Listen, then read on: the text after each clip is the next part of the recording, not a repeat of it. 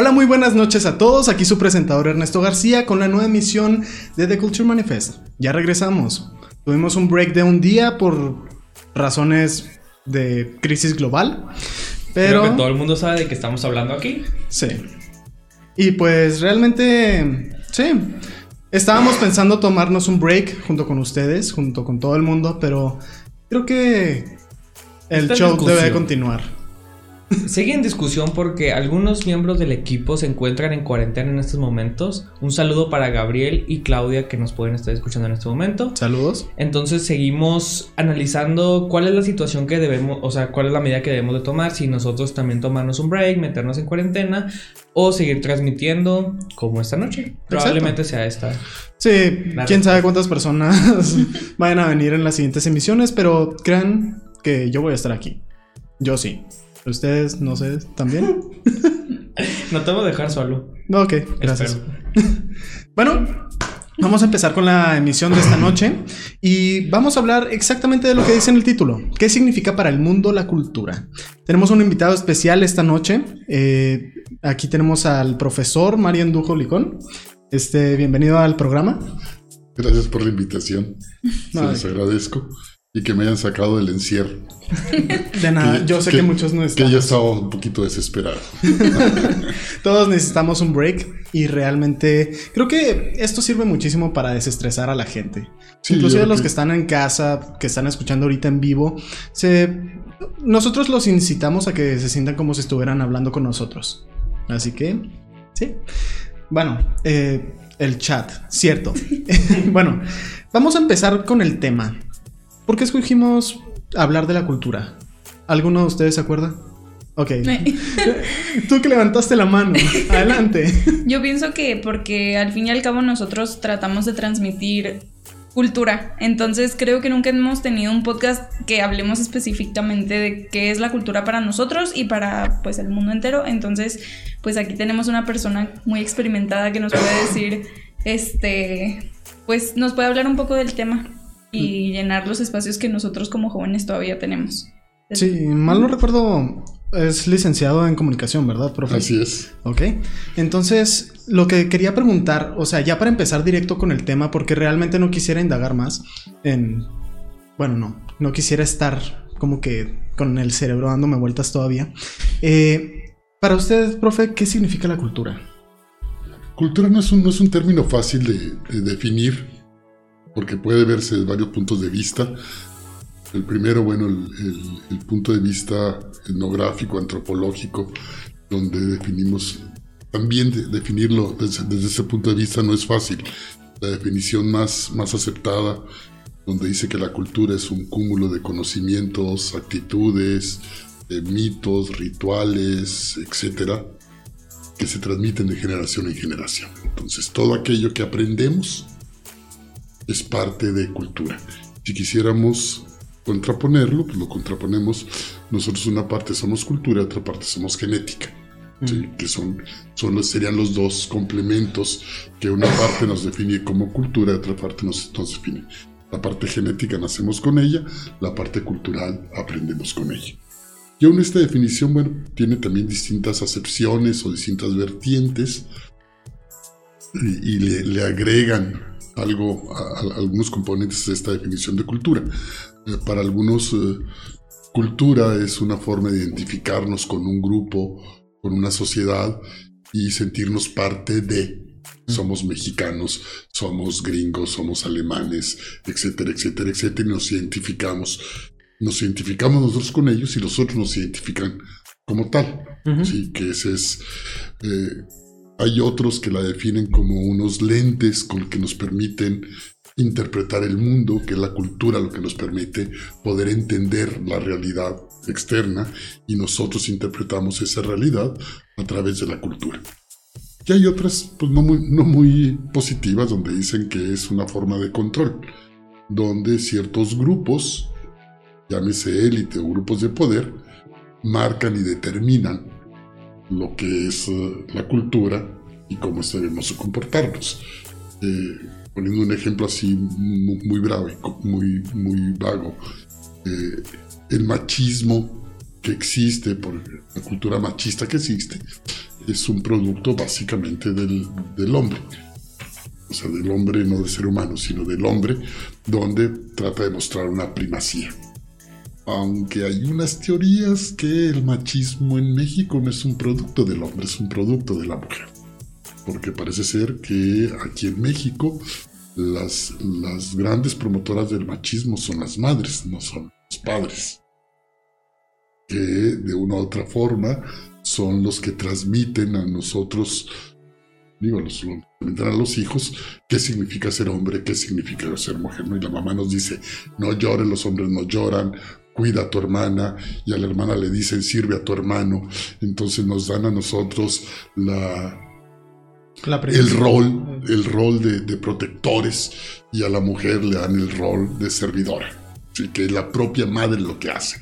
Yo siempre les pongo el ejemplo de decir, este, ahorita ya su generación no es tanto, pero en mi generación, si tú tienes hermanas las que lavaban la, lavaban los platos eran las, hermanas. Mm. Sí, los, hombres no los lavábamos los platos. O, tender las camas o cosas por el estilo. Eh, a muchos se les hacía muy raro. Bueno, yo realmente viví materialmente solo desde muy chico, no digo, no, vivir solo, pero que me fui a estudiar fuera, después me acostumbré a tender mi cama y me acostumbré a hacer una serie de cosas que era muy extraño en aquella época que un hombre, que un hombre lo hiciera. Este, entonces, pues, e, ese desde el punto de vista etnográfico, antropológico, lo que podemos llamar de lo que es, de lo que es cultura. Sin embargo, bueno, hay otra excepción, cuando decimos es una persona muy culta, o, en primer lugar, debemos empezar que es imposible que una persona no tenga cultura, desde el punto de vista de la antropología o de la etnografía. Sí, es imposible. Todos tenemos cultura. Estás en contacto con otra persona y automáticamente tienes cultura. A no ser que recién nacido te aísles, ¿no? Como que también cuando estaba muy chico, estaba muy chico, siempre fue mi enigma de Tarzán, ¿dónde aprendió a hablar? Este, porque se encontró a Jane y inmediatamente se logró comunicar con ella en perfecto inglés. Decía, ¿de dónde aprendió a hablar? Este, Todos nos preguntamos eso en algún momento. Este, yo siempre me preguntaba, ¿y dónde aprendió a hablar? Este, ¿Dónde aprendió a que se tenía que tapar sus genitales? Porque no, este, los otros, obviamente los símenos, bueno, cosas extrañas, ¿no? Que no podemos hablar de una persona sin cultura.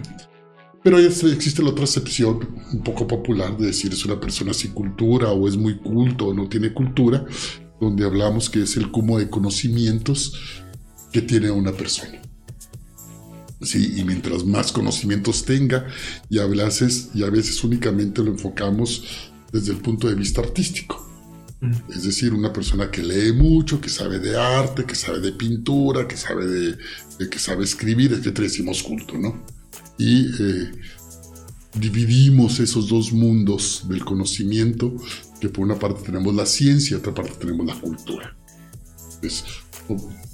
y los vemos como, a veces hasta como enemigos. Mm. Que también es, es interesante eh, analizarlo desde el punto de vista individual. En resumen, podemos analizar qué es cultura desde el punto de vista colectivo, que es una serie de creencias, eh, costumbres, actitudes, valores que se transmiten de generación en generación en una sociedad. Que estaríamos hablando desde el punto de vista de la cultura, desde el punto de vista de, del eh, comunitario. Ahora, desde el punto de vista individual, pues entonces cuando hablas con una persona tiene poca o mucha cultura y casi casi queremos sacar una, una varita y decimos, tiene mucha cultura, no, tiene poca cultura. Se empiezan a separar mucho, ¿no? Las personas. Yo creo que les empiezas a poner etiquetas a las personas. Exacto. Que en ocasiones a veces son tan incómodas a las personas que les dicen que son muy cultos como a las personas que le dicen que son incultos. O sea, tan incómoda es la etiqueta de inculto como incómoda la etiqueta de culto. O sea, al, que le ponen, al pobre que le ponen la etiqueta de inculto, este, mejor no habla porque dice que va a meter la pata, ¿no? Entonces todos son muy cultos, yo soy un retrasado mental, mejor no hablo y se queda calladito cuando a lo mejor tiene buenas ideas. Mm. Y al pobre del culto quieren que sepa todo. Entonces es una bronca espantosa para el pobre culto que, este, no sé, está viendo un programa, le entrega los Oscars y le preguntan todo al que dice es culto y tiene que saber todo.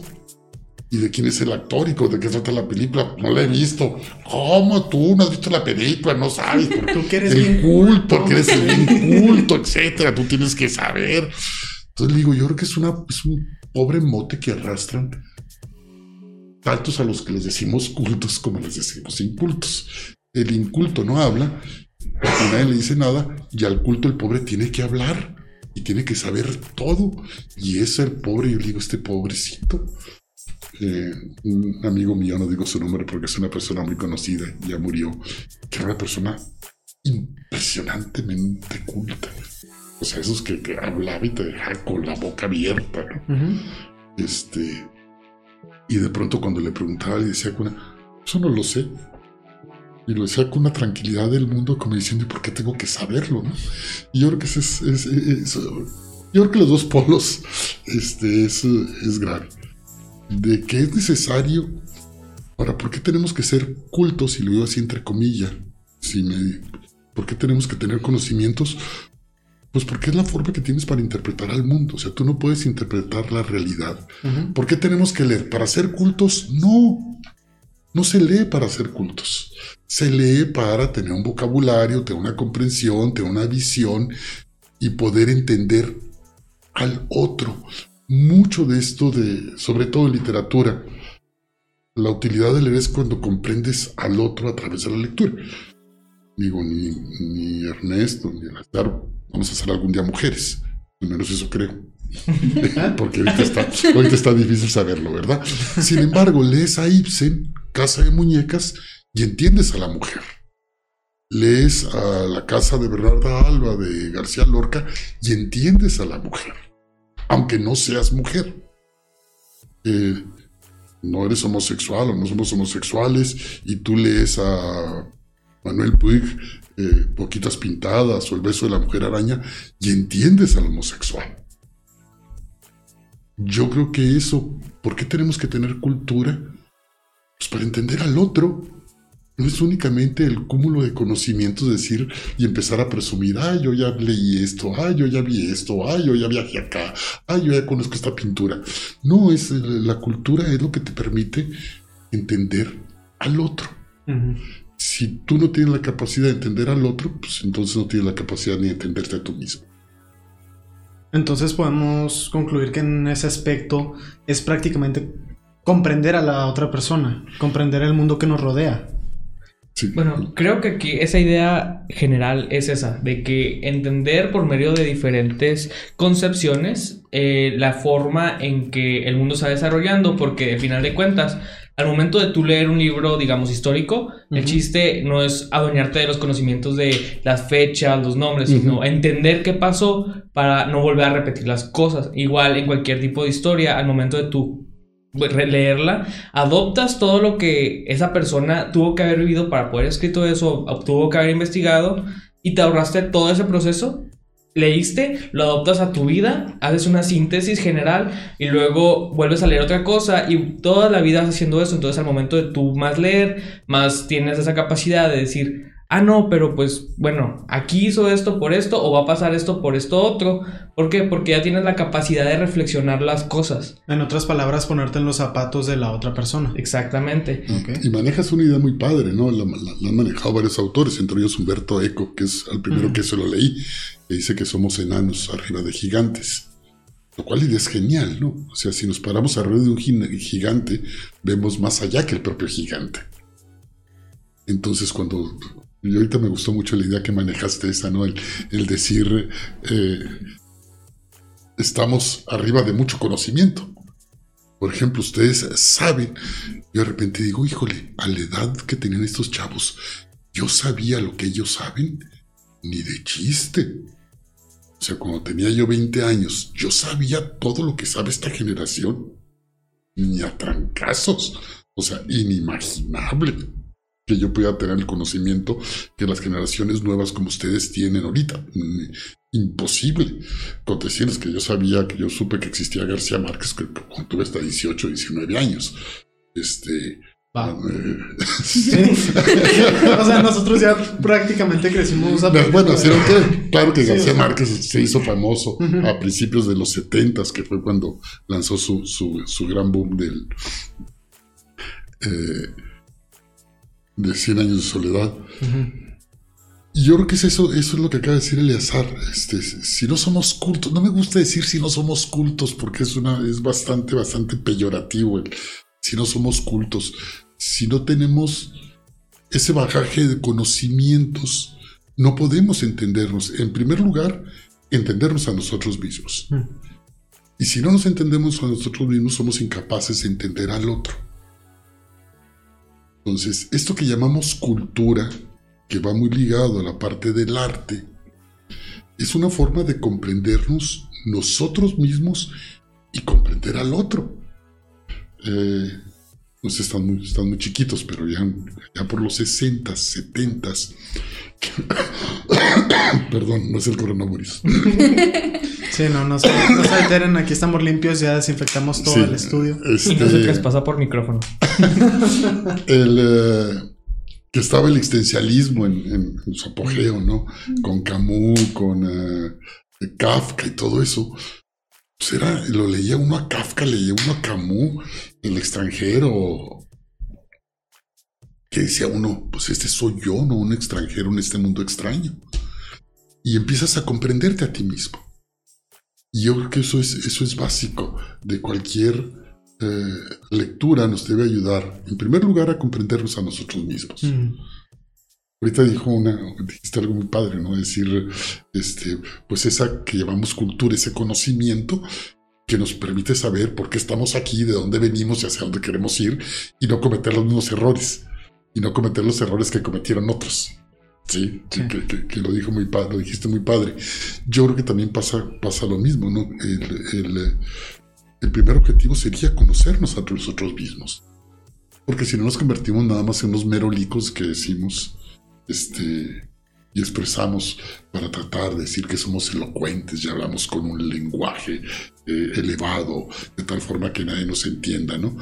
Eh, no, no, yo creo que lo primero es deber ser es entendernos a nosotros mismos y después entender al otro. Mm. Entender al otro, y no me refiero al otro, al, al- al extraño, sino entender hasta, hasta el hermano, ¿no? Al que tienes enseguida, entender al, al papá, entender a la mamá. De pronto cuando me llegan, me llegan los alumnos y me dicen, profe, es que mi papá no me comprende. Siempre les hago la pregunta, ¿tú comprendes a tu papá? No sé qué. Como diciéndome, ¿qué tengo que hacerlo? o sea, tengo que comprender a mi papá. Es una obligación, que no es obligación de él comprenderme a mí. Y volvemos a lo mismo, o sea, tenemos que aprender a comprendernos todos, ¿no? El, eh, estos choques de generaciones que todos los tenemos. No me digan que no, y si no los han tenido. Sí. Este al rato bien, no sé donde el papá, no, yo no voy a ser como mi papá. Y de repente te das cuenta, estoy hablando igual que mi papá. Estoy pensando Sí. igual Sí. en la torre, estoy pensando igual que mi papá, lo que tanto odiaba, estoy, estoy pensando lo mismo. ¿no? Todo el tiempo me pasa. ¿Cómo?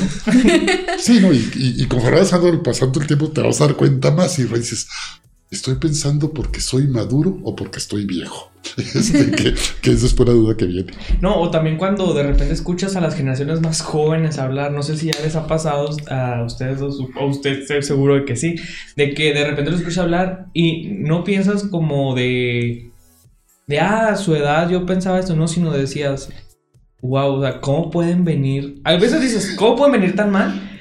Y de repente pasa algo que dices, yo a su edad no pensaba eso, o sea, yo, y luego intentas compararte, pero ahí hay un choque muy grande Sí. y al final del día no sabes si realmente vamos para mal o vamos para mejor, porque me ha tocado ver jóvenes de 13, 14 que han leído mucho, han sabido utilizar la tecnología.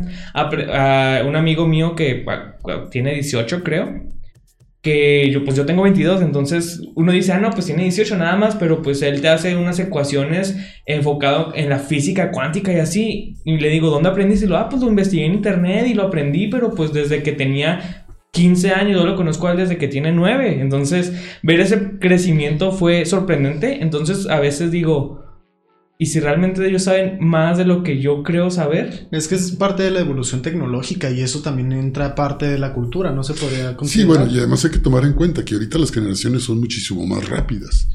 O sea, por ejemplo, a ver, piensen ustedes, ¿cuándo, ¿cuándo empezaron a utilizar WhatsApp? WhatsApp empezó creo que en 2009, ¿no? No, pues yo lo empecé a usar hasta preparatoria casi, porque en secundaria no recuerdo haber utilizado las funciones, utilizábamos más bien Facebook. Y, ajá, y eso pues ya yéndome secundaria, ¿no? O sea, Facebook secundaria todavía. Y ahora, hoy en día, desde primaria ya los utilizan. No, que desde primaria. Bueno, sí, primaria. desde kinder. Pues. no, es, que realmente... es que desde kinder, porque yo tengo sobrinos que no saben leer, pero sí saben comprar juegos en el celular. Sí, ¿no? De repente sacan, terminan gastándose 500 pesos. No, sí me pasado. Sí. No, no, este, no, no, no. Es, es, es, es, rapidísimo. Yo de repente me pongo a ver. Bueno, ¿cómo le hacíamos? Yo, yo fui a estudiar la maestría en 1990. Mm. Hace 30 años. Y hace 30 años. Nos sentimos viejos. Lo sentí. Ahorita la van a sentir mal, no se preocupen. Ahorita no es nada. No, y ese es un problema, fíjate. Ese es un problema que sí yo veo como algo negativo, que de repente me dicen, profe, es que ya estoy viejo, ya tengo 23 años. Me dan ganas de agarrarlo a patadas. O sea, ¿cómo me dices que estás viejo porque tienes 23 años? Como viven la vida tan rápido los jóvenes de ahora, demasiado rápido, que en ocasiones ni siquiera pueden saborear la vida. Y el famoso dicho de que la vida nomás se vive una vez, vive la nomás una vez. Yo les digo, efectivamente, la vida nomás se vive una vez, muchachos. Pero la vida con el otro es cuando se vive nomás una vez. Mm. Y nomás le decimos que la, vida la tengo que disfrutar, ¿no? Y le entro el pisto y al drogas y alcohol y sexo, porque nomás una vez se vive. Oye, y convivir con el otro, pues también nomás es una vez en la vida cuando se, cuando se vive, ¿no? O sea, ver por el otro, estar con el otro, conocer al otro, también es nomás una vez en la vida. Vas a tener 60, 70 años y no vas a conocer al otro, pues nomás una vez en la vida se suele.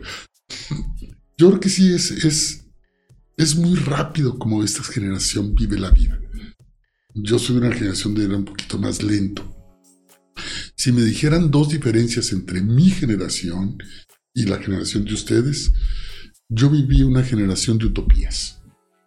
Creíamos en un mundo de amor y paz, creíamos en un mundo feliz, creíamos en un mundo que liberábamos. Soy de la época yo estaba chico en el 68, pero, pero veíamos eso como una esperanza utópica de paz y de amor, de fraternidad.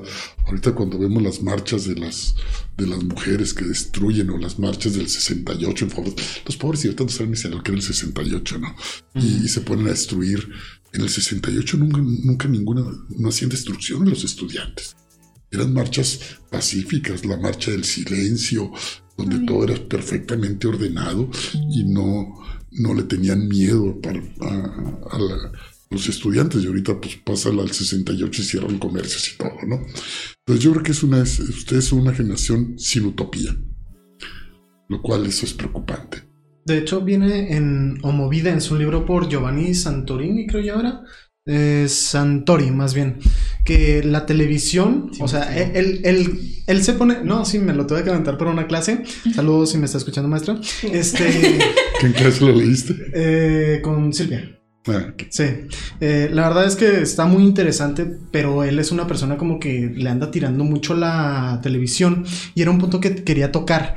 Las, ¿Los medios están arruinando la cultura del ser humano o la están subiendo al siguiente nivel? Porque yo muchas veces me pongo a pensar y como dice, ha evolucionado mucho las generaciones. sí, mucho. Además que estás tomando en cuenta que estás tomando un punto de vista de un pensamiento ya un poquito pasado de moda de que la cultura evoluciona. Ah, sí. Que es una cultura evolucionista, lo cual ya ahorita está muy desechada. Por eso decir, este, hay culturas primitivas y culturas eh, modernas y culturas... Son culturas. O sea, que, que, tuvieron otro camino, que siguen otro camino, no significa que sean más primitivas o no menos primitivas. Como decir, cuando llegaron los españoles aquí, son primitivos porque mataban este, hacían sacrificios humanos. Y los otros, no, pues son los primitivos porque no se bañan y porque no conocen las matemáticas y no saben de astronomía, una serie de conocimientos que tenían los mayas y aztecas. No podemos decir que la cultura está evolucionando en ese sentido peyorativo de decir que las que no han evolucionado están, son más malas que las otras, ¿no? Ah, no, pero- y nos vamos, que sí. están cambiando en todo caso. cambiando. Podemos hablar que están cambiando más que, más que evolucionando. Yo creo que hay un peligro ahorita muy fuerte, que todavía no sé si es bueno o es malo. A mí me asusta un poquito. La globalización, cuando la globalización, mm, estoy de acuerdo en la globalización, intercambio de bienes y servicios, de una serie de cosas, Ujú. de conocimientos, pero cuando hablamos de una, una eh, globalización donde lo que se está haciendo es uniformizar al ser humano de todos, todos pensamos igual y todos creemos igual y no sabes ni por qué. El, eh, a mí me da mucha risa ahora que se pusieron de moda los tatuajes que le pregunto a un alumno a alguien, ¿por qué te pusiste ese tatuaje? No, es que significa y, y sacan un delfín que es eh, el, el animal de quién sabe qué, ¿no? Y digo, con esas payasadas, ¿no? O sea, no, es que este es mi papá y este es mi mamá. Y los lo oyes hablar pestes del papá y de la mamá y de los hermanos, ¿no? Pero hay que tatuárselo por algún lado, ¿no? O tatuarse un rosario, le digo, ¿y los rezas o qué? ¿Haces, ¿Te pones a contar las puntas aquí qué haces? Que ese es un problema de la globalización que a mí me asusta un poquito. Donde estamos desapareciendo culturas y esa desaparición de culturas significa desaparición de un conocimiento muy rico, muy valioso. Desaparición de lenguajes. O sea, aquí en México, con tanta riqueza que tenemos de lenguajes, que empieza a desaparecer.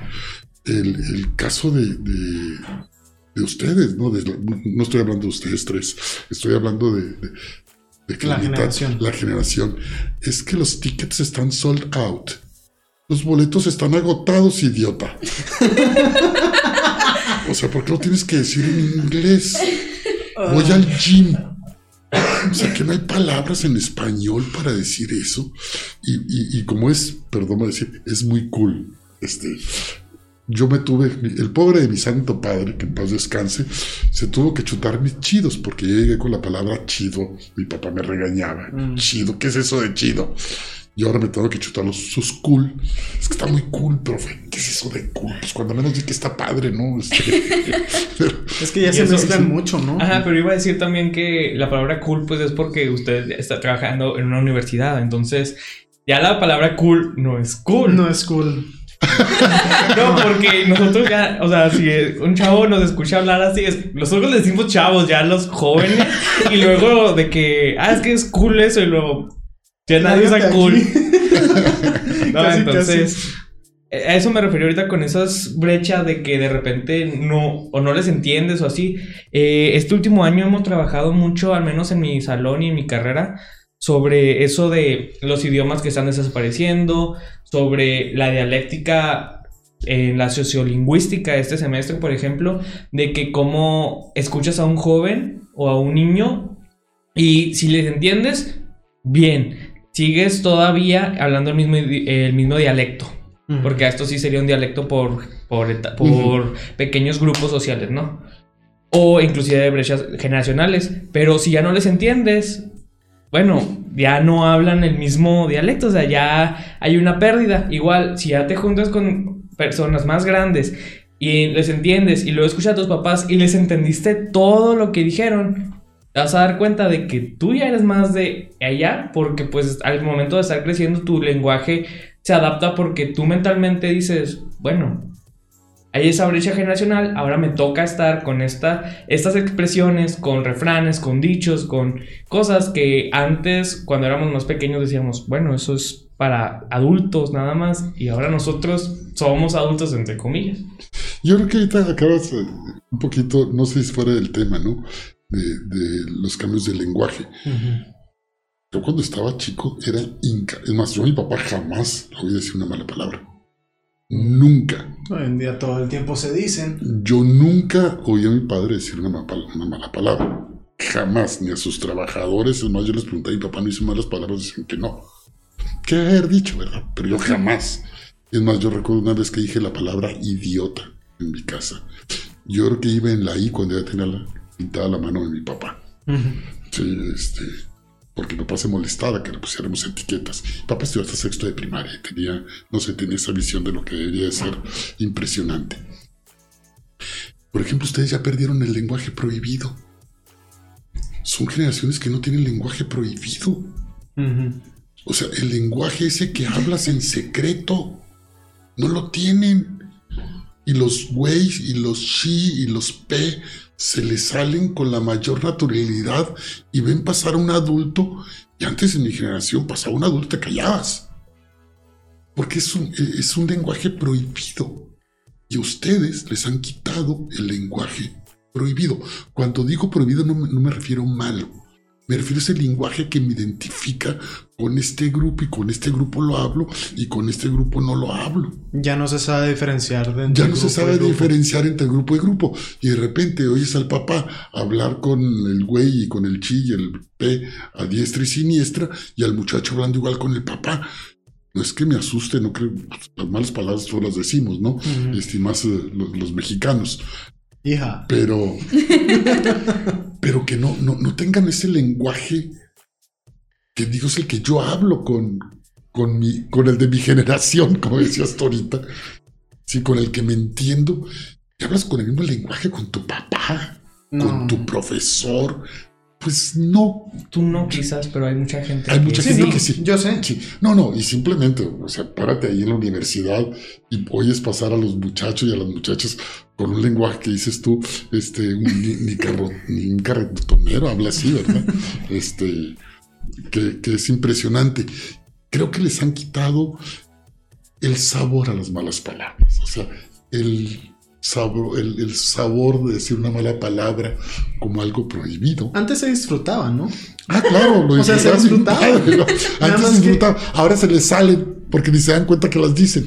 Ya se integraron completamente al lenguaje. O sea, inclusive hay un libro que se llama Chingonario. Ah, es muy viejo el chingonario. Sí, pero, es- o sea, ahora está de moda, es muy, eso muy ya viejo. es, eso ya es así de que, o sea, ya todos lo dicen definitivamente sin importar con quién estén hablando. Había un libro en, en los 60, yo creo que lo publicaron. Se llamaba Picar- Nueva Picardía Mexicana de Al Jiménez. Un libro muy bueno, por cierto. No, si no lo han leído, leanlo. Lo tienen que leer. Es Picardía Mexicana de Al Jiménez. Es un clásico. Y lo lee uno y dice, híjole, ¿qué tanto se perdió? ¿En qué momento perdimos esto? Mm. Con una riqueza cultural, desde las rayadas en los excusados, Mm. este, el albur, el, eh, cuando estaba dando una, no me acuerdo que era la clase, creo que era sociología o algo así. Y le dije a los muchachos, les pedí que por favor leyeran un capítulo de Picardía Mexicana. Y llegó un muchacho muy enojado el día siguiente. Me dijo, no puedo leer yo eso, profe. Dije, ¿por qué no? Ya estamos en profesional. Dice mi papá que no tengo por qué leer eso. Y Mm. le dije, ¿ya viste de quién es el prólogo de Picardía Mexicana? No. A tu papá. Que lean, vean de quién es el prólogo de Picardía Mexicana. Y luego me discute si es un buen libro o no es un buen libro. El prólogo es Octavio Paz. Entonces, curiosamente, pero pues nomás, ve, no, nomás veía la parte morbosa de, de- de hacerlo, ¿no? Cada vez que era picardía mexicana, digo, ¿en qué momento perdimos esto? ¿En qué momentos perdimos? Porque yo leí picardía mexicana cuando tenía como 12, 14 años, porque mis hermanos mayores lo tenían. Este, que hasta lo leíamos un poquito escondidas, ¿no? Ahorita se lee así como vas en el camión leyéndolo, ¿no? este, eh, que sí, yo sí siempre me he preguntado en qué, en, en qué momento se perdió esta identificación de las generaciones, de este lenguaje, que como dices, dialectos, que nos pueda diferenciar por edad, por clase, por género, por 20 mil cosas. Y ahora resulta que todos somos iguales. ¿Cómo, cómo, cómo, espera, cómo que todos somos iguales? Defíname eso de que todos somos iguales. No es que sea clasista, pero somos diferentes. somos distintos, somos únicos y yo no tengo los mismos derechos que las mujeres y las mujeres no tienen los mismos derechos. Pero no significa que yo sea mejor y que la mujer sea, mejor, eh, sea peor. Somos distintos. Analizamos, vemos el mundo distinto y nos complementamos pero no somos iguales. Si todos fuéramos iguales, no habría chiste para esta vida. Así es. Tampoco creo, soy de que este, la mujer fue para el hogar y lavar platos, ¿no? No, pero también entiendo mujeres que esa es su realización y es válida. Sí, que puede ser válida. No, está bien, pero ahora se tachadas de que son, que están subyugados por el marido y todo eso conozco amigas que me dicen, a mí que me mantenga este, ¿verdad? Así, yo no voy a trabajar, dijo, yo no me casé para trabajar, dije, a mí que me mantengan, este, con lo que pueda, pero que me mantengan. Y, es válido, ¿no? es, es, el punto de vista de cada quien. Es el punto de vista de cada quien. Yo creo que hemos llegado a una exageración de la famosa igualdad, ¿no? Este. No, yo no creo.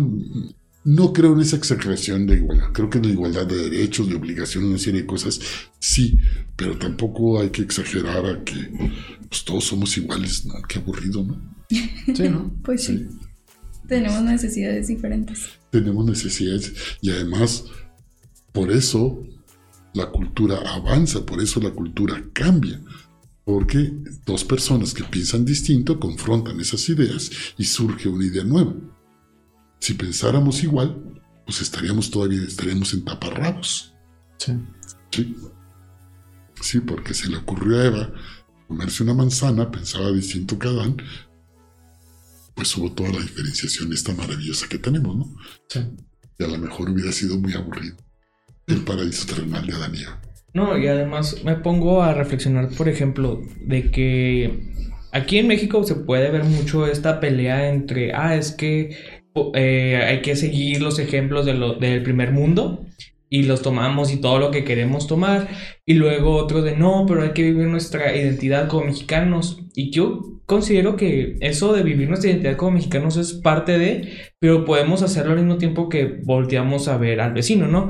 Al final de cuentas, como comenzamos esto de discutir de la cultura, es eso, ¿no? Al momento de tú encontrar quién eres, también encuentras cuál es tu patria, qué diferencia tu patria de las demás, dónde está la, cultura, la tradición, las costumbres, qué está bien, qué está mal. Y una vez que ya puedes hacer eso, eh, nada más es investigando, aprendiendo, sumergiéndote en toda la información que puedes encontrar en el mundo, para al final de cuentas también ver qué tuvieron que vivir los otros para poder llegar a donde llegaron. Porque si nada más decimos de que, ah, no, pues nada más, si, si ojalá todos tuviéramos la misma limpieza que los japoneses. Pero oye, ¿cuánto tuvo que pasar para que Japón aprendiera eso? O sea, realmente no fue de un día o un año, fueron décadas de trabajo duro. Digo, si se ponen a reflexionar en Japón antes de la bomba nuclear, era un pueblo que trabajaba con madera y madera mm, así más o menos, ni siquiera puedo decir que bien, empezaron a gastar sus recursos naturales, empezaron a, porque querían estar en las guerras, tenían todo en la milicia, todo su dinero, recursos, llega la, bomba y se dan cuenta de que si no trabajan juntos como comunidad, jamás van a salir adelante. Pero hasta que no te pones a reflexionar de todo lo que tuvo que pasar Japón para llegar a ser quien es hoy, no puedes entender por qué el japonés es tan orgulloso de su cultura y es tan eh, limpio y dice mi respeto, al respeto también del otro, pues es yo no voy a tirar un papel en la calle, ¿por qué? Porque la sociedad es de todos. Entonces también todo lo que hemos vivido como mexicanos nos ha llevado a esta individualidad de quién es el mexicano, cómo pensamos, por qué, por qué pensamos así. Y mucha gente que trata de justificarlo con que ah, es que fuimos parte de la colonización. Así, hay muchos, muchos países que también fueron colonizados. También depende mucho de quién fue el colonizador, cómo nos colonizaron, si nos independizamos. Todos, todos somos colonizados. Exactamente. Entonces, al final de cuentas, es buscar esa identidad como persona, luego como sociedad y luego ya ir subiendo peldaños, pero mientras no esté esa identidad, nunca, nada más nos vamos a quedar en, ah, ideas que van volando por ahí. Y, y pasa una cosa rara, de repente imitamos lo malo. Ahora resultó que hay afromexicanos. Sí. O sea, ¿por qué tenemos que poner etiquetas? Volvemos a lo mismo. Es una copia de- de- del sistema gringo, que ahora no son negros, ahora son afroamericanos. Y le- cuando yo estaba en Estados Unidos haciendo la maestría, le decía a los, a los blancos, ¿y ustedes qué son? Americans. Mm. ¿Y que los otros no son americanos? Mm. O estadounidenses, ya eh, poniéndole, traduciéndole al español. Sí. ¿Por qué le ponemos ahora? Resultó que le ponemos un mote que son afroamericanos, son mexicanos. ¿Por qué? Porque tienen las mismas costumbres, las mismas creencias que tú. Que tengan la piel más oscura, algo así. Y ya les vendemos la idea de que ahora los reconocemos como afroamericanos por descendencia africa- africana. Pues yo creo que todos tenemos alguna descendencia africana. Sí, o sea, no me digan que yo soy nomás criollo de, de español con, con indígena. Sí, no. Ya, este, Las está, generaciones está más mezclada ya la, la sangre de todo. Que yo creo que también eso de poner etiquetas, híjole, no sé, todavía no lo asimilo. Este, gay, transvesti, transexual, este, que otras hay como 20 Uy. clasificaciones de género. Transexual. Transexual, este, Género fluido. este, sí. Uh, Yo de eso no sé. de eso. no, no, es, es imposible. Es Sí, ¿no? imposible entender. Y de repente le digo, bueno, es, lo me dicen, es que es transexual. Transexual, bisexual, asexual.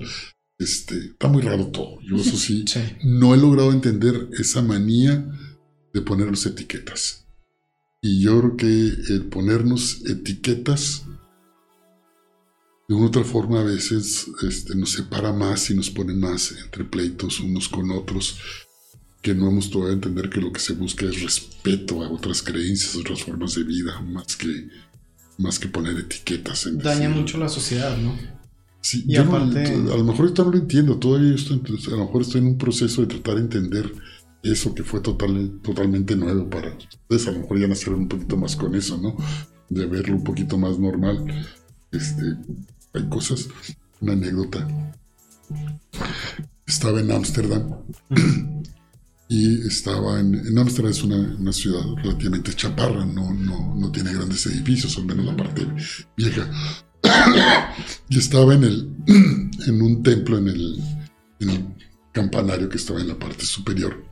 y de repente veo los, los canales llenos de gente. Le pregunté, pues, ¿qué es?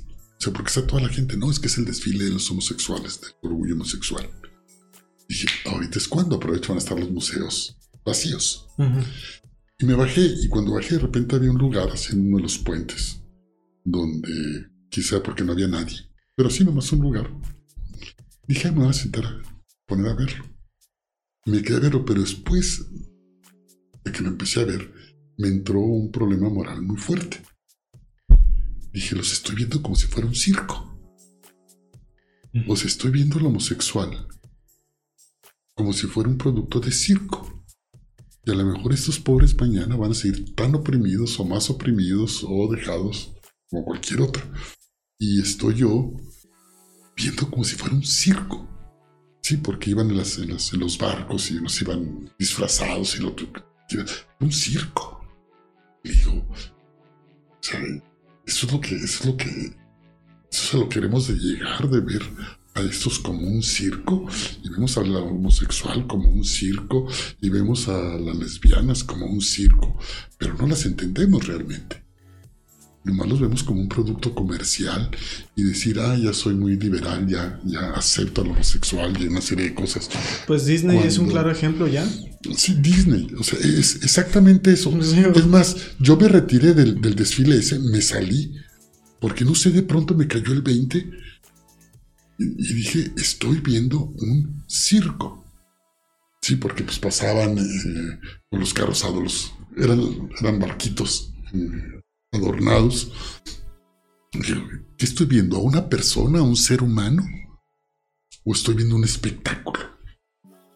donde materialmente está las drag queens, una serie de cosas, este, me fui. O sea, no, no, no terminé el desfile, o sea, me, me- me- sentí mal yo al decir, no estoy viendo unas personas, estoy viendo un circo, vine a divertirme, vine a hablarles como ver, como ver un circo, un espectáculo de Disneylandia o lo que tú quieras, ¿no? Mm. que em, se ha convertido esa ideología de género en un producto comercial, ¿no? Este, las- los moñitos, las banderitas, los hoteles, eh, todo pues es un... Pues es que se le está intentando de sacar provecho a todos los problemáticas o todos los no sé, realmente con lo que está pasando, o sea, a todos los movimientos se les está intentando de sacar un tipo de ganancia. Muchas empresas lo hacen nada más por el dinero, mientras no están apoyando realmente la causa. Y no es que esté a favor en contra de los homosexuales, es- estaba en contra mía, o sea, cuando les digo que me no es porque dijera, este, estuviera en contra de- del desfile de homosexuales, estaba en contra mía de cómo los estaba viendo. O sea, era, eh, era un problema mío personal de que yo no me sentí bien y me retiré, o sea, me salí. Dije, no, no es correcto, no es moral que esté viendo a estas personas como, como un circo, ¿no? ¿no? estoy viendo la persona, no estoy viendo su problemática, no estoy viendo, estoy viéndolos como un circo y ver a las drag queens, este, pues no, no, no estaba de acuerdo con lo que yo estaba haciendo, no es que estuviera en contra de lo que ellos hacían. Sí, no, más bien es Sí, cosa era, del... era mía mi perspectiva con lo que estaba viendo a ellos, casi casi como un producto histórico, ¿no? como ir a ver a las prostitutas en los aparadores o cosas por el estilo en Ámsterdam ¿no? O ir a los, a los lugares donde se fumaban marihuana y cosas por el estilo, que pues lo veía como un, como un producto turístico, ¿no? Así Mm. me sentí muy gacho, entonces dije, no, no estoy haciendo algo correcto. Pero sí, yo creo que el, el- pues el tema es muy amplio y a veces es difícil entender muchísimas cosas, sobre todo en un mundo donde cambia rapidísimo, que a veces no logramos entender. Sea, ahorita lo dijiste, ¿no? O sea, de repente me doy cuenta que no entiendo a alguien que es 4 o 5 años menor que yo. O sea, dices tú, "Ah, caramba, pues, más 4 o 5 años, o sea, de diferencia en que hablan un lenguaje distinto, o que no, no los entiendes, o que dices, porque de repente me dicen los muchachos los de, profe, están entrando bien chiquitos, así entraron ustedes, les digo, no sé. como dicen Sí. que la generación Z ya tiene el chip integrado. Sí, sí, ya traen el chip, ya, les- ya, ya traen, Sí, ¿no? ya traen el, el chip de... Me acuerdo mucho que decían de las nuevas generaciones nacen con un teléfono en la mano. Y sí, o sea, ves a los niños chiquitos y dices, yo un teléfono como el que trae ese niño no lo tengo ni ahorita. ¿Cómo? Bueno, cada papá, Es que la nueva, es la nueva nana. Ujú. Ujú. Ya no es Yo soy de la generación que la nana era la televisión, ¿eh? ¿no? Entonces ponte a ver la televisión ya para... Que de una u otra forma no era tan peligroso porque tú veías la tele y tus papás veían lo que estás viendo. Ahorita saben lo que están viendo los niños. No, no saben absolutamente ¿Cómo? nada. Muy buena pregunta, realmente. Eh, ese es el problema que, que creo que tratamos en alguna vez en, en- en el podcast, de que al momento de tú tener el teléfono tienes la libertad de buscar lo que quieras y a veces en las recomendaciones tú no es algo que buscaste, simplemente son cosas que El por el mismo sensor del teléfono alguien dijo, lo buscó. Y eso es muy peligroso, o sea, y más para niños chiquitos porque quizás no es tu conversación, pero si el teléfono capta conversaciones diferentes, puede decir, ah, puede que te interese eso. Y al niño nada más le pica y, ah, colores, cosas bonitas. ¿Y qué es lo que está viendo? O sea, volvemos a algo que hace rato, cuando pasó desgraciadamente lo del chavo de Torreón, que volvieron a culpar a los videojuegos, yo sigo diciendo, Ah, sí. no es tanto los videojuegos, es que los papás no saben realmente qué es el videojuego que está jugando. Eh, yo O recuerdo. cómo lo está jugando, o cómo está viendo el videojuego. El videojuego no te hace pensar y tampoco tiene un chip que te cambia este, la, Exactamente. Por favor, o sea, no, no, no me vengan, no me vengan con esas estupideces de que es el videojuego. Si no, pues estarían, ¿cuántos asesinos tendríamos ahí en la universidad? Este, la mitad sería. yo creo que yo no estaría vivo Estaría ahorita. vacío. Creo que no estaría yo aquí en estos instantes si eso fuera cierto, ¿no? Porque más de un alumno ha querido, yo creo que decir, con la pura mirada matarme. Sí, claro. Entonces, luego recapitulamos de que al momento de, bueno, el niño, su abuelo tenía permisos de armas. No dudes que probablemente escuchaba cosas de violencia o, ah, pues no, ya lo mato y ya no, o sea, cosas así que para nosotros de repente hay un filtro mental que nos ponemos que cuando escuchamos a alguien decir eso es como un juego o algo como, ah, bueno, lo está diciendo hipotético o ya nada más está cansado, pero ¿cómo lo está tomando el niño? Al nosotros no poner un filtro para que los niños no escuchen todas las cosas, y eso me vino ahorita a la mente cuando mencionaba eso, profe, de que eh, nosotros hablamos todos como con todos, o sea, no hay como una distinción entre las edades, no hay una distinción entre, ah, pues tengo a mi sobrino aquí, pues voy a cambiar mi vocabulario. Es un, no, pues, ¿qué quieres, güey? ¿Quieres un jugo así? Y me doy cuenta mucho con amigos, a veces cuando nos juntamos con sus familias, de que pues les hablan con toda naturalidad como me hablan a mí y es como, son niños de 6, 7 o 8 años. ¿Y qué estamos haciendo realmente? Y yo creo que también ahorita el problema que se tiene es que creamos a un niño muy individualista, ¿no? Donde este, son dos niños, les doy dos tablets a cada para que no se peleen, ¿no? Antes todo el mundo se sentaba ante la televisión y atácate, y lo que estaba viendo el papá o lo que estaba el primero que llegó ya no le podías cambiar la televisión, porque además había una o dos televisiones. Y ahorita cada quien muy encerrado en su mundo, donde no importa lo que piense, lo que crea y lo que diga el otro. Más ni siquiera tu hermano, que también se enseguida, ¿no? Que a lo mejor esos años mayor, no, no se hablen se textean, sin mucho. No se textean. En, una vez me llevé unos muchachos a un, taller de comunicación allá a Rosales y tenían que. Les quité los celulares. les quité los celulares durante. se los quité el viernes y se los regresé hasta el domingo. Y decían los muchachos, profe, conozco a mi. el que me tocó, es compañero, lo conozco desde primaria, había un chorro de cosas que no sabía de él. Digo, ¿cómo? Pues si lo conoces. No, pues porque todo se comunica con el chat con tres, cuatro palabras. Este, las comunicaciones son los mismos, ¿no? ¿Qué vamos a hacer en la noche? ¿A dónde vamos? Y todo, pero no se platican de, de, ustedes mismos. Dice, no, pues hay cosas que no sabía, pero como no tienen celular, pues tienen que platicar.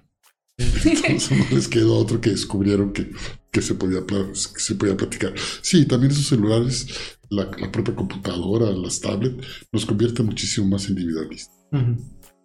De hecho, era un punto que quería tocar, o sea, realmente la cultura se está volviendo muy individualista por el mismo hecho de que ya cada quien tiene su propio, pues vamos a ponerle así, eh, maestro, profesor de vida en el celular. O sea, ya no se hacen las mismas interacciones que nos dice que se hacían antes. Que por lo general nosotros hacemos. O sea, ahorita estamos hablando acerca de un tema y pues yo siento que eso es lo, parte de lo que se de ustedes, de tus amigos o de sus compañeros propician esto, platicar? Que a lo mejor estamos platicando de babosada y medio si ustedes quieren, pero ¿cuántos de ustedes propician una plática de estas? Casi nadie. Mm, pues en mi salón un poco, o sea, realmente tu salón es muy especial. Mi salón es muy especial, pero no realmente, o sea, si lo pienso, sí, no nos conocemos al 100%, pero pues sí, por ejemplo, la vez pasada, después de todo ese tiempo en carrera, dijimos, vamos todos juntos al cine y nos fuimos al cine y vimos la película y jugando y así. Y no sé, fue una experiencia como ahora que estamos en cuarentena que sí digo, extraño mi salón, la verdad es muy divertido porque sí hablas con las personas de frente. Ya sé, tú no tienes con mi salón. Sí, entonces. salón. Ajá. Pero, pues independientemente de eso, por ejemplo, ¿tú extrañas tu salón? Esa sería una pregunta muy interesante hacer hoy en día. ¿Realmente, Pau, extrañas a tu salón? ¿O, profe, extraña la convivencia en la escuela? Yo sí, te voy a ser sincero que sí, sí le extraño, ¿no? Este, terriblemente le extraño. Es que se siente vacío. Y lo que pasa es, híjole, a veces me dicen que es que ya estás viejito, me dicen. Ya piensas como viejito. A lo mejor sí, pero ahorita que estoy mandando los trabajos por internet y no los reviso y se los regreso, pero me gusta conocer el alumno, ver qué cara pone cuando le digo que su trabajo es un mugrero. Este, y que le digo que está tonto, o ver que le digo felicidades, o lo que, tú quieras, ¿no? Sí, o sea, y, toparme con el alumno y saber qué le gusta, qué no le gusta. Pues eso de que léete tal capítulo y luego me mandas un resumen, me platicas cómo estuvo, No, no, no, no, a mí no me convence. No, es que se puedes hacer grupos de discusión. Pues es que para mí un grupo de discusión es hablar con un alumno que me platica que si la novia lo cortó, que está enamorado, que no está enamorado, o que este, se enojó con el amigo, cosas por el estilo. Y enterarse como personas, como seres humanos, ¿no? No, a mí eso, yo sí extraño, aunque de repente digo, ay, fin de semana no los voy a ver, qué rico. Y digo, ay, ya vienen vacaciones, qué delicia, chin, ya voy a entrar a clase. Pero ahora los extraño, debo reconocer que los extraño.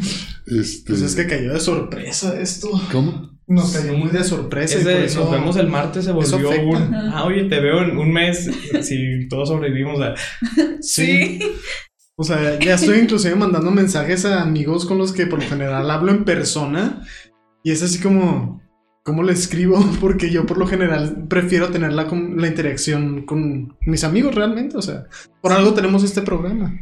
Es mejor tener la interacción aquí, hablar, discutir, ver nuestras caras al momento de dar un argumento. Ándale, o sea, y, ves la cara del otro que dices tú, eso piensas idiota. No, no, no. Me tocó ver mucho a hoy en día en las redes sociales de que decían, ah, ojalá salga una generación de escritores de la cuarentena por el coronavirus, porque igual que, que acá en Inglaterra en tal año o, o así. Y ya fuera de juego, o sea, realmente sí me interesa mucho ver cuál va a ser la mentalidad de la gente cuando vuelva a los lugares, a la vida habitual. Yo creo que será como una persona que está con, los, con las piernas amarradas y luego le suelta las piernas.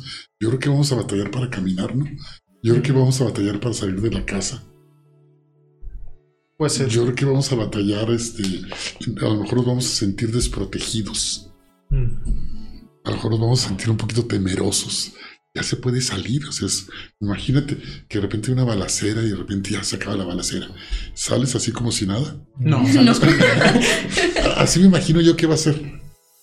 Así yo imagino que va a ser cuando salgamos de decir, es así como decir otra vez ver la- el sol, ¿no? Así de los que, Sí. como las películas que están en un subterráneo y los salen y ven el sol. con toda la barba. Así, sí, con- que no me he rasurado, dije no, que no, no me iba a rasurar hasta que, a ver si acabe.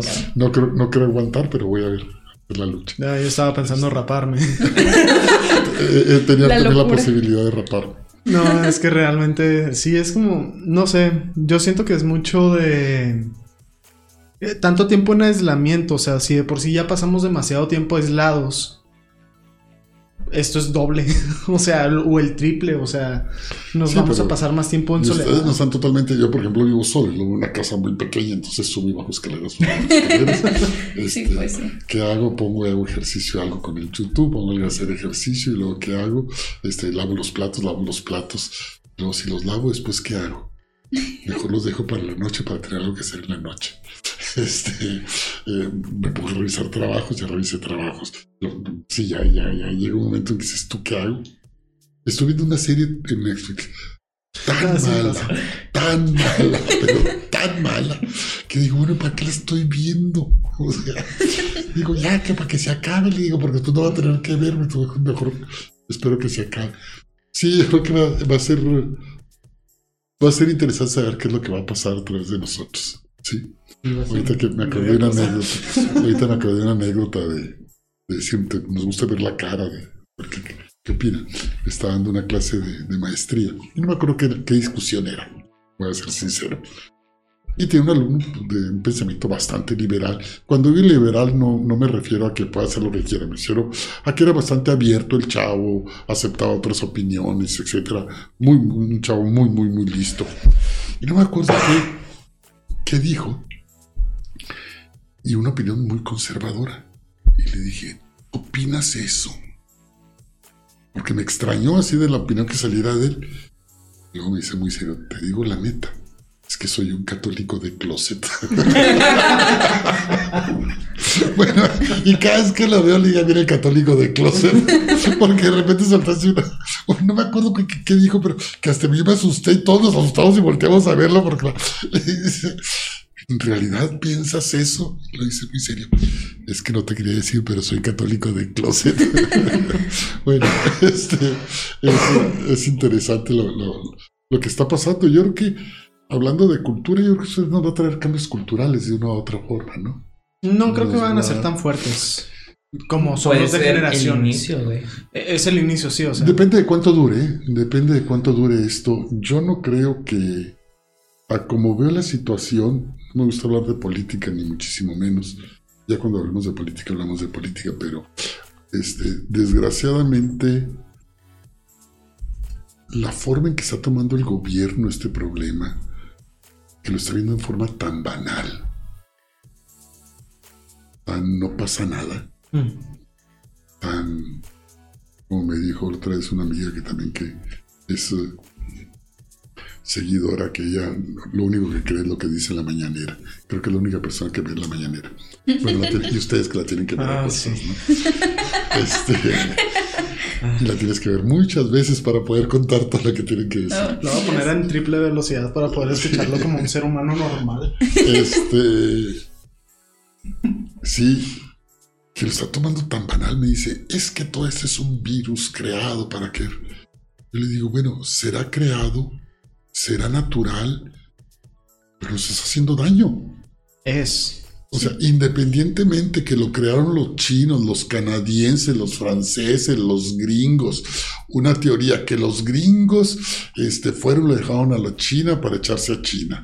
Y luego otros no, que fueron los chinos lo que lo hicieron para desparramarlo, que se cayera la bolsa y comprar ellos todos. Lo que haya sido, mijito, nos está haciendo daño. Sea natural, sea artificial, como lo veas. Ahora me vas a decir que porque lo pusieron los chinos nos vamos, no nos vamos a cuidar. No, pues. Sí. Es que están intentando de dar las explicaciones que más les convengan. De hecho, es lo que estuvimos hablando con nuestra invitada en la de teorías conspira- de conspiración. Veanla. Sí, no, vayan a escucharla. Realmente hay una conclusión muy padre que es nosotros los seres humanos damos las teorías de conspiración para no echarnos a nosotros la culpa de lo que está pasando, para quitarnos el peso encima. Exactamente. Y- vamos a suponer, es. o sea, vamos a suponer que lo hicieron los chinos. Que le vas a decir cuando llega el infectado, tú no puedes hacerme nada porque lo hicieron los chinos. No, pues no. Pues no. ¿Cómo? Yo soy mexicano, este, no puedes hacerme O nada. que el ibuprofeno. que- Eh, sí, sí esos- esas famosas eh, eh, teorías de la conspiración, este, a mí me dan mucha risa, a mí me dan, me- me dan mucha risa, sea lo que sea, sí, sea lo que sea, nos hace daño. nos hace daño, o sea, sea, sea conspiración, sea inventado, sea hecho. Lo mismo salió, me acuerdo cuando, el- cuando no, ustedes todavía no nacían con... A mí el SIDA lo oí, ¿qué fue? En el 84, 85. Que fue cuando se, o sea, el, así el boom cuando se ve el SIDA, porque fue Ross Hudson, que era un actor muy famoso, que fue el primero famoso que murió de SIDA que fue cuando ya todo el mundo empezó a hablar de SIDA y luego empezar a decir, no, es que fue un invento, que se les escapó un virus en, en un laboratorio, o lo que haya sido, mijito, Me está como haya sido, gente, está que- matando gente Sí, y lo ¿no? que tú quieras, ¿no? Este, que son, son, son cosas extrañas. Yo creo que sí, sí, de una u otra forma sí nos va a cambiar el mundo de una u otra forma.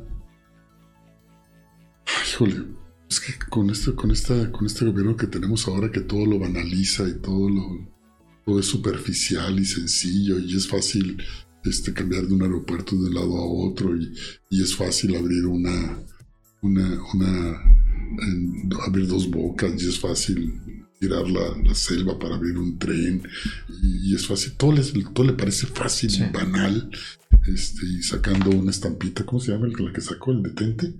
el que no sacó sé. este López Obrador Ay, ya lo vi. ¿no lo vieron? Sí, sí lo vi. Sí, hay una. un- una. un amuleto católico Ajá, sí. que supuestamente salió cuando había la peste aquí en México y se llama Detente. Es un sagrado que es un corazón de Jesús. La gente lo traía detente para que no le cayera la peste. Y fue el que sacó López Obrador y lo sacó. diciendo que no iban a hacer nada porque traía su detente. No me imagino qué hubiera pasado si esa cosa existiera en la Edad Media. ¿Quién? Con la, con la peste bubónica, o sea, detente, estoy muerto. o sea, no, es que Ah, se creen cada No, cosa. Pues, pero fuera de eso, o sea, realmente ah, lo que va a estar muy interesante, a bien o para mal, va a ser la observación de este, esta forma tan, vamos a decir, banal de decir, ah, no pasa nada o todo es fácil. ¿Cómo va a influenciar al modo de pensamiento de las personas? Porque si nos ponemos a analizar cómo, bueno, digamos, a nosotros no nos tocó algún movimiento muy fuerte con conciencia. Mm. Entonces, nosotros no tuvimos conciencia, aquí Neto y yo, hasta eh, Peña Nieto, que ya empezamos a captar las cosas. Entonces, esa forma en que él lo manejaba, a nosotros nos daba risa y decíamos, "Ah, ¿cómo le pueden hacer El caso meme. así? Ajá, y nos impulsó mucho en, en generación de memes. O sea, realmente todo se volvió un chiste, todo podíamos eh, hacerlo de juego. Ahora cambiamos de sexenio y como tenemos esa misma mentalidad, pero tenemos un poco más de conciencia, decimos, ¿qué está pasando? Entonces podemos ver lo mismo con las generaciones que tuvieron conciencia con Calderón, cómo cambiaron en Peña Nieto tan drásticamente y cómo ahora tienen una mentalidad muy, muy, muy, muy, muy, muy, muy Muy- sí. diferente. Y así, entonces, ¿cómo van a ser la, los modos de pensamiento de las generaciones que apenas están tomando conciencia y van a tomarlo como, ah, sí, me gusta lo que dice, tienes razón, o todo está mal y en el próximo presidente vamos a poner la esperanza? Entonces, sería interesante ver ese, a- o sea, ver ese Tengo análisis. 60 años oyendo eso, ¿eh? que el próximo presidente güey, va a ser mejor. Bueno, desde que tengo conciencia que desde eh, de sordas para acá, ¿no? Este, salió también de sordas y teníamos fe en Echeverría, salió Echeverría, teníamos fe en José López Portillo, salió López Portillo, teníamos fe en de la Madrid. Yo creo que ahorita dijo, y, y dijo Neto algo, algo interesante que también me hizo pensar un poquito lo que estaban diciendo, es echarle la culpa al otro, ¿no? Esas teorías eh, de repente cuando yo platico a los, a los que votaron por Morena, yo le digo, ¿y por qué votaste por Morena? Y todo lo que proponía desde un principio era, y personas cultas, como dicen ustedes, personas con una visión, si sabías que era que era imposible cumplir lo que él decía, o sea, que no era lógico su pensamiento, lo oías en los debates, no era lógico su pensamiento, etcétera. Y me dice, es que ya estaba harto de los otros partidos. Entonces le estás echando la culpa a los otros partidos de lo que está pasando. Sí, Y sí, le estás echando la culpa De todo lo que nos está de pasando. todo lo- a otro. Una vez alguien, no me acuerdo, no me acuerdo si fue el gobierno de Fox o de Calderón, que alguien dijo que lo que les faltó a ellos fue, fueron ciudadanos, no fue gobernantes, ¿no? Y volvemos a lo mismo, ponemos la esperanza y el culpable es, el culpable es López Obrador. No, el culpable no es López- López Obrador, no tiene la culpa el indio, sino el que lo hace compadre. Sí, y hasta que no estén pasando estas cosas que están pasando ahorita, lo que pasó con las mujeres, sí, Es tomar la responsabilidad. es... eh, Hasta cierto es que punto. banaliza Hasta cierto todo. punto. O sea, imagínate que es más importante vender boletos de un avión que no es un avión, que tampoco ya no entendí cómo quedó en eso, que, Sí, nadie sabe. que discutir los feminicidios. O sea, sí discutir lo que realmente estaba pasando con las muertes. O sea, le- Cuando. es, es- es más importante decir que el presidente pasado era farano- faraónico con su avión presidencial, este, que mujeres que están matando. O sea, ¿a, a qué grado de banalizar los temas? Es lo que comentábamos en la clase de opinión pública. ¿Quién está haciendo la agenda? O sea, ¿quién está haciendo la agenda de decir, ya estoy harto de hablar de feminicidios, vamos a hablar de, vamos a hablar de los boletos del, del- del avión? Dices tú. Y lo peor es que hay gente que piensa eso. O sea, muchísimo más de la que ustedes creen que, que va cayendo lo que tú quieres, que pero es, es- gravísimo lo que está pasando. Eh, otra vez que me mandaron no decir, gracias a Dios tenemos un presidente que habla todos los días a las 7 de la mañana, que no toma agua, que no va al baño, "Ay, hijo, si me levanto, si levanto, entonces yo soy una maravilla de presidente porque voy a dar clase a las 7 de la mañana. no voy al baño mientras doy clase. Pues soy una chulada, ¿no? Es que banalizamos, entonces medimos las cosas en las reglas que usamos son raras para medir las cosas. Me decían, es que él es muy honrado. Yo también soy muy honrado. Es más rayo en la honradez, ¿no? Ujú. Este. Pero soy capaz de ser presidente de la República. Hay una gran diferencia, ¿no? Sí, no. Sí. Es muy Digo, es una cualidad que bueno que la tenga, ¿no? Este, pero no creo que sea la, la única cualidad. Sí, no. Sí. Eh, a lo mejor no, no creo que sea la única cualidad. Pues yo creo que eso es básicamente, hablamos de todo, ¿no? Sí. Y yo creo que esa es cultura, hablar de todo, ¿no? Hablar de todo, que a veces eh, hasta nos contradecimos y de repente dije, como dije eso, creo que no me expliqué bien. Me van a tachar de homofóbico. Y estaba pensando, me van a tachar de algo. No, no, no es que sea homofóbico, ¿no? Yo creo que lo que no, lo que no me gusta son las, las etiquetas. Este, Las etiquetas que nos ponemos y les ponemos a los demás. Sí, sí. No, no, y es que ahora a mí me encantaba. Hacer una cosa como estaba en Estados Unidos. Y los ponía en jaque. Decía yo, sí, como soy mexicano. Les ponía cara de. y todo el mundo temblaba. Todo había, había una exposición de fotografías de, de intelectuales mexicanos en una casita ahí de la universidad. Y fui a verlo. Y había una foto un poquito borrosa de, un hombre parado enfrente de la del sol azteca, del calendario azteca, y la, no se alcanzaba ver la, la figura, porque estaba así lejos, estaba el calendario enorme, y decía, todos tenían la foto de quién era el intelectual mexicano, y decía Jan Meyer. Decía Jan Meyer, ¿qué tiene que ver Jan Meyer con el calendario azteca? En todo caso sería Octavio Paz. Dije, porque pues Jan Meyer, Las Cristiadas, que es lo que escribió él, y lo veía y no alcanzaba a ver. Hijo, ya no me aguanté y fui y le dije a la señora, oiga, disculpa, ¿me puede enseñar catálogo? Dijo, ¿para qué lo quiere ver? Dije, porque se me hace que una fotografía está mal la, la cédula. Dice que es Jan Meyer y ese no es Jan Meyer. Casi estoy seguro que es Octavio Paz.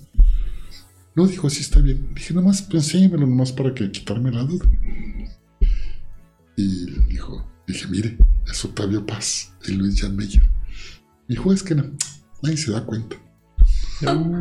Entonces, y, y lo hice a propósito con un grupo de, de unos maestros. Y dije, no, pues me pasó esto. Y pues como soy mexicano, hicieron que cambiaran. y me daba mucha risa. Entonces decían, no, es que como soy mexicano. Y por pronto todo el mundo se movió. sí, porque les daba una, una demanda. Este, que te dijeran una demanda por ser mexicano que dijeras algo. O porque. Entonces, a mí lo que no me gusta son las etiquetas. Eso de que son personas, son seres humanos.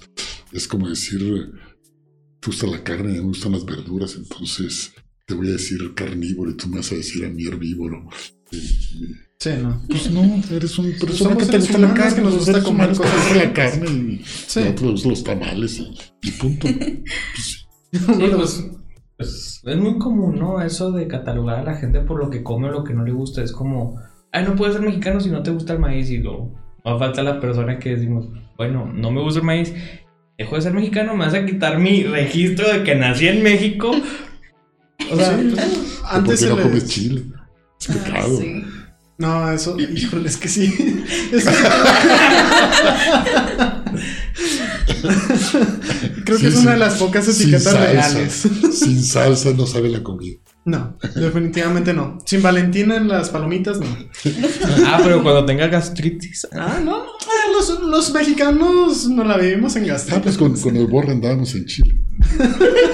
Precisamente hablando de anécdotas, tengo, pues ya estoy viejo, tengo muchas anécdotas. Y llegaban y pedían papas. Y preguntaban, ¿no tiene Valentina? No, Y luego se me quedaban viendo los chilenos, ¿qué es eso? Digo, muchachos, estoy en- estamos en Chile, aquí no hay. Ay, sí es cierto. "Ay, tiene Valentina. Total, ya llega un momento en que se acostumbraron a que no había Valentina.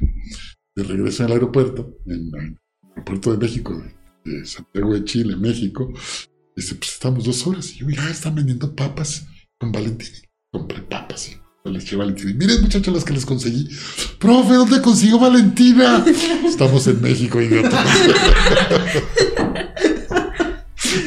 Por eso a lo mejor se nos va a pasar, ¿no? Cuando nos, nos dejen salir. Ay, quién sabe. Híjole, yo, a mí la verdad es que sí me pasan muchas cosas, así que digo, ¿cómo me... ¿Qué? o sea, no Sí. puedo procesar las cosas que me pasan a veces. Es... Eh, pues usted sabe, inclusive en clase. Pero pues sí, yo creo que sí, abarcamos muchas cosas. Eh, hablamos mucho de cultura y hablamos mucho de las cosas que tiene O a lo mejor de todo menos de cultura. No, pero realmente es que todo es cultura al final del día. Este, y por eso nos llamamos The Culture Manifest. No sé si se han dado cuenta, no hablamos simplemente de cosas así de que. Al azar.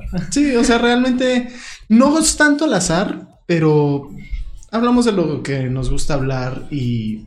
Y de lo que nos rodea, de lo Sí. que observamos. No, y también, em, eh, si se fijan al momento de nosotros invitar personas para que nos vengan a platicar de cosas, es para recalcar lo que dijimos en el primer capítulo, que realmente muy poca gente lo ha escuchado, pero Y nunca lo van a escuchar.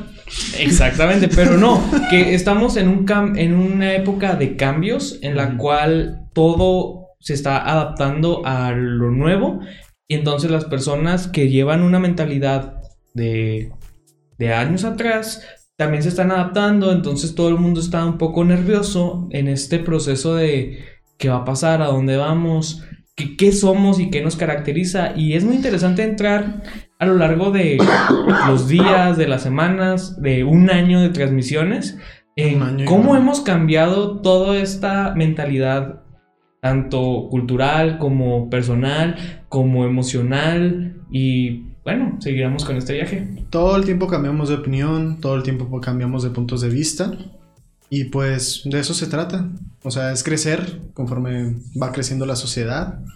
Y pues sí, yo creo que esto es todo lo que vamos a hablar esta noche. En todo caso de que quisieran que habláramos de algún tema, no se olviden de dejarlo en los comentarios. Y pues yo creo que ya cerramos con esto. Y No, pues en gracias todo por la caso... invitación. Me la pasé muy bien, se me pasó el reto. me sacaron del encierro Qué y me divertí muchísimo. Qué bien, profe. Este, para alguna otra emisión a la que quiera asistir, aquí estamos también. De cualquier tema que quiera Pues hablar. ustedes invitan. Ustedes invitan. Bueno, eh, esto ha sido todo por The Culture Manifest y el licenciado Mario. Eh, muchas gracias por estar aquí esta noche. Y los vemos en la próxima. Chao. Bye. Adiós.